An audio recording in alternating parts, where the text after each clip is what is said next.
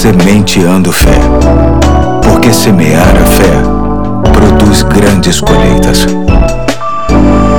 Hoje é quinta-feira, dia 31 de dezembro de 2020, último dia do ano que jamais esqueceremos. Aqui é o pastor Eduardo e quero pensar mais um pouco na série Nada Muda Se Nada Muda, lendo dois textos das Sagradas Escrituras. O primeiro se encontra em 1 aos Tessalonicenses, capítulo 5, verso 18, que diz: Deem graças em todas as circunstâncias, pois esta é a vontade de Deus para vocês em Cristo Jesus. E o segundo se encontra no Salmo 103, de 1 a 5, que diz: Ó oh, minha alma, bendize o Senhor, e todo o meu ser bendiga o seu santo nome.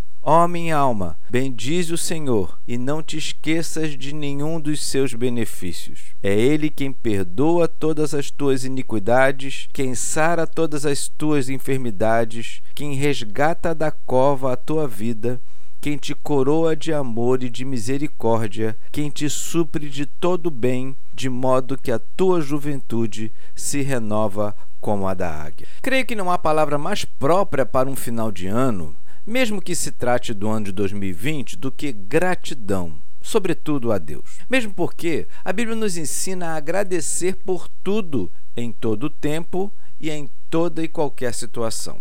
Escolhi o texto que li nos Salmos porque ele resume bem os motivos que devem enfatizar a nossa gratidão a Deus. Ele nos enche de benefícios, ele perdoa as nossas falhas, ele sara as nossas enfermidades, especialmente e necessariamente as enfermidades da alma, ele nos marca com seu amor e misericórdia e não menos importante, ele renova a nossa vida, deixando-nos jovens na mente e coração. E tudo isso aconteceu em 2020, irmãos. Mesmo que para muitos tudo isso não ficou tão evidente quanto gostariam. Sabemos bem que muita gente sofreu demais neste ano, mas sabemos também que quando estamos com o Senhor, até nas perdas e nos momentos mais trágicos, aprendemos e crescemos. O grande problema se mostra nas pessoas que, por conta de tanta mazela, acabam trazendo para sua existência mais murmuração do que gratidão,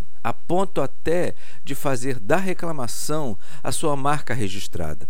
A semente de fé de hoje quer propor uma virada nessa questão. Sem querer diminuir ou desqualificar as dores de quem quer que seja, é muito saudável olhar para os lados e perceber que sempre teremos mais para agradecer a Deus do que para murmurar. Isso é um fato. Deus tem nos dado além do que pedimos ou pensamos. As mazelas da vida sempre chegam, mas a graça de Deus sempre estará presente. E para aqueles que são sensíveis à palavra de Deus, será mais forte a ponto de ser fonte inesgotável de gratidão. Hoje fico por aqui. Quero agradecer a todos pela companhia ao longo desses meses nesse projeto Sementeando Fé. Em 2021, se Deus permitir e se você quiser, continuaremos juntos. Eu, a Neiva, o André e o Pedro desejamos a você e sua família um abençoado ano e até amanhã, se Deus quiser.